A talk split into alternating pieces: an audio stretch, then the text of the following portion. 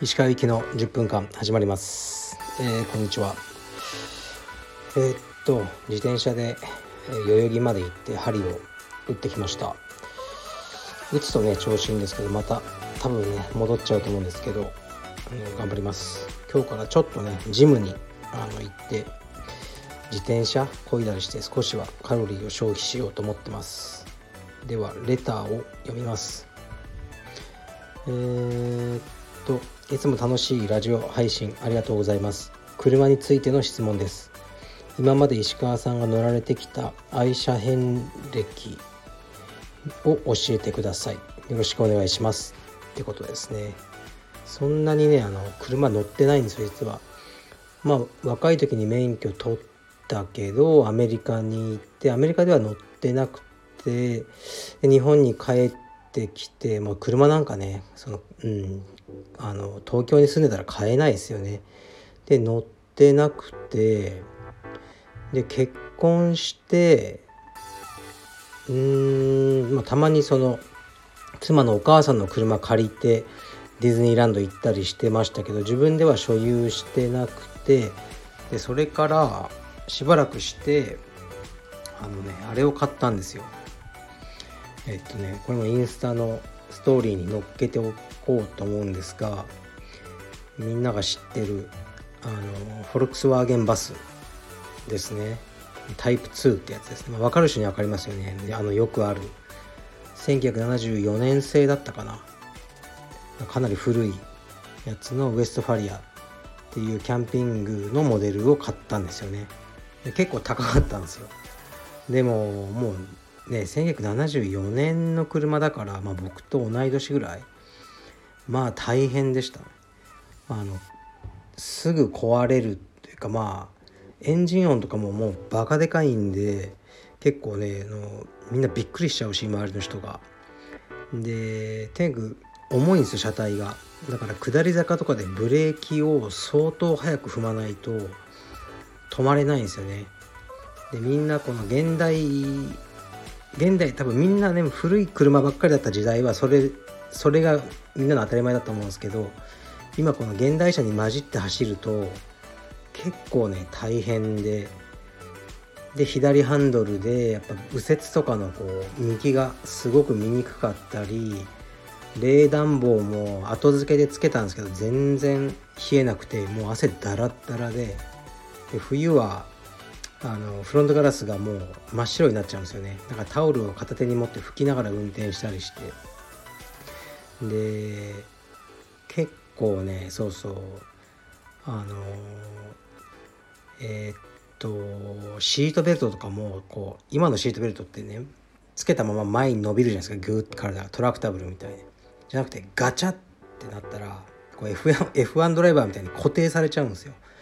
だから料金所とかでも一回一回外さないとこう体が乗り出せなかったりまあ大変で取っ手が取れたりとかあのもうすぐに売っちゃったんですよね。でもすごい好きでこの車が。やっぱ映画あの僕の好きな、ね、ミス・リトル・サンシャインとかまあアイコンですよねこの車は。だからねまた欲しいんですよいつか。でえー、っと2022年。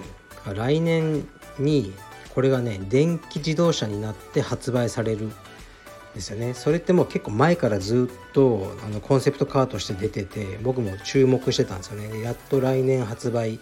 ヨーロッパとかアメリカで発売だから日本は2024年ぐらいじゃないですかね。でデザイン見たらちょっとねやっぱり現代っぽくなりすぎてたなと思うんですけど100%電気ですね。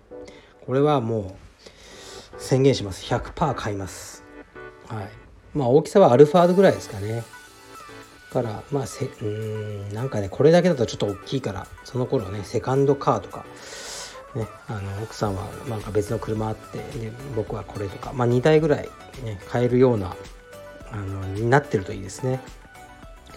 でそれ売ってしばらく車持ってなかったんですけどやっぱ欲しいなって言ってあのまあボルボなんですよね。これ前ちょっと話しましたけどなんでボルボにしたかというと僕車詳しくないんであのとにかくあと運転が上手じゃないんですねあんまり。だからあの安全なのがいいいで安全はボルボだろうみたいな。まあそれも短絡的なんですけど。でえー、っとまあ SUV がいいなと思って。で3種類あるんですけど XC の406090 90はねもう3列シートででかすぎますねあれは日本には。で60か40にしようと思ったんですけどまあ本当は60がいいなとも思ったんですけどなんかでかいんですよねやっぱ車幅とか。であのちょっと運転に自信がないので40にしてまあ子供も小さいので今んとこそれいい車だと思いますね。だけど全然その詳しくないのでなんか足回りがどうとかタイヤがどうとか全く分かんないです。乗れたらいいって安全に。っていう感じですね。はい。まあそんなにこだわりもないですね。若い頃はバイクとかも乗ってましたけどね。でもそれも全くこだわりなかったですね。では次の質問いきます。ちょっと待ってくださいね。えー、っとと待ってくださいね。はい。こんにちは。いつも楽しく拝聴しております。先日このラジオでもお話ししておられましたがうちの道場にものすごく道着が臭い人が数人おられます。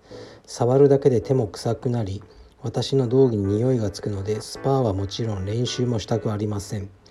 古参の方で私からは何も言えませんし先生は注意をしません。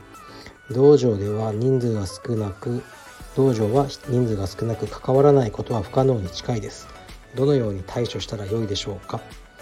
うん、まあ、こういうのを送ってくる人いるんですけど僕が対処法を提示できると思います？うんただこうなんか書いて文句言いたいだけなのかなと思っちゃいますね。でまずね臭い臭くないって結構そのその人によるんですよね。僕あの道練習しててあんまり誰か臭くて嫌だと思ったことそんなないんですよね実は。あのでじゃあこの方は数もう数名臭い人がいると人数が少ないのにじゃあもうほぼ臭いと思ってんじゃないですかね自分以外の人を。でそれって多分ねいい悪いじゃなくて他の人に聞いてみたらどうですかね。この人は結構「いや俺気になんないけど」とか言う人もいるんじゃないですかね。うん、だから自分がちょっと過剰なんじゃないですか？これは。それいい悪いじゃないですよ。でそういう人はやっぱ格闘技に向いてないってことですよね。やっぱり人と人がこう肌が触れるあのものなので、うん、全く臭いとか嫌だっていう人はもうその人と触れないことをするしかないと僕は思いますね。うん、でその道着は毎日洗うっていうルールあるんですカルペディウムは。でそれは守っていただいてると思うんですね。洗ってても臭い人はいると思うんですよ。大衆の場合。それは僕はなんか仕方ないと思う。うんしかないんじゃないかなと思いますね。もっと体をデオドラントつけてなんとかとかは思わないし、うん、それって失礼じゃないですか。逆に。だから道着は毎日洗うっていうルールはあの徹底して。でそれは先生に言ったらいいんじゃないですか。道着は毎日洗うっていう。ルールにしたらどうですかとか。ね。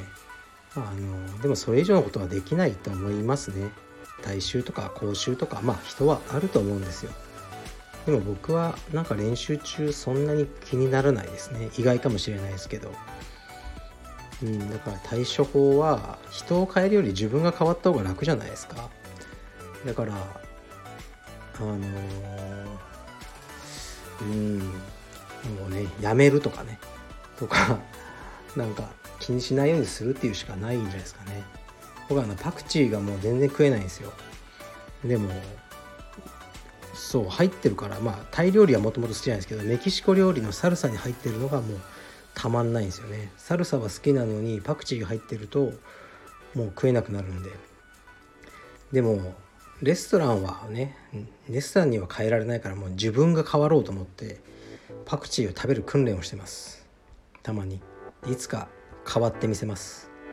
でパクチーが食える僕になってメキシコ料理を楽しみたいと思います。で人を変えるよりね自分が変わった方がいいしでその古参の人だから言えないっていうのはあると思うんですけど僕にとっては古参の会員って結構大事なんですよね。でシステム上は入会して1ヶ月目の人も、ね、10年いてくれる人もシステム上は一緒ですよ会員さん。でもやっぱり僕の中の心の中ではやっぱ古参っていうのはすごい大事ですね。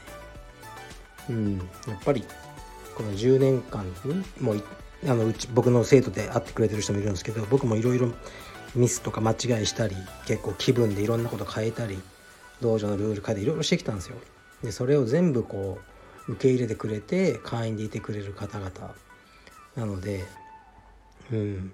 僕はやっぱりその人たちがちょっと臭いぐらいではどうにかしようとは思わないですね。すいません。失礼します。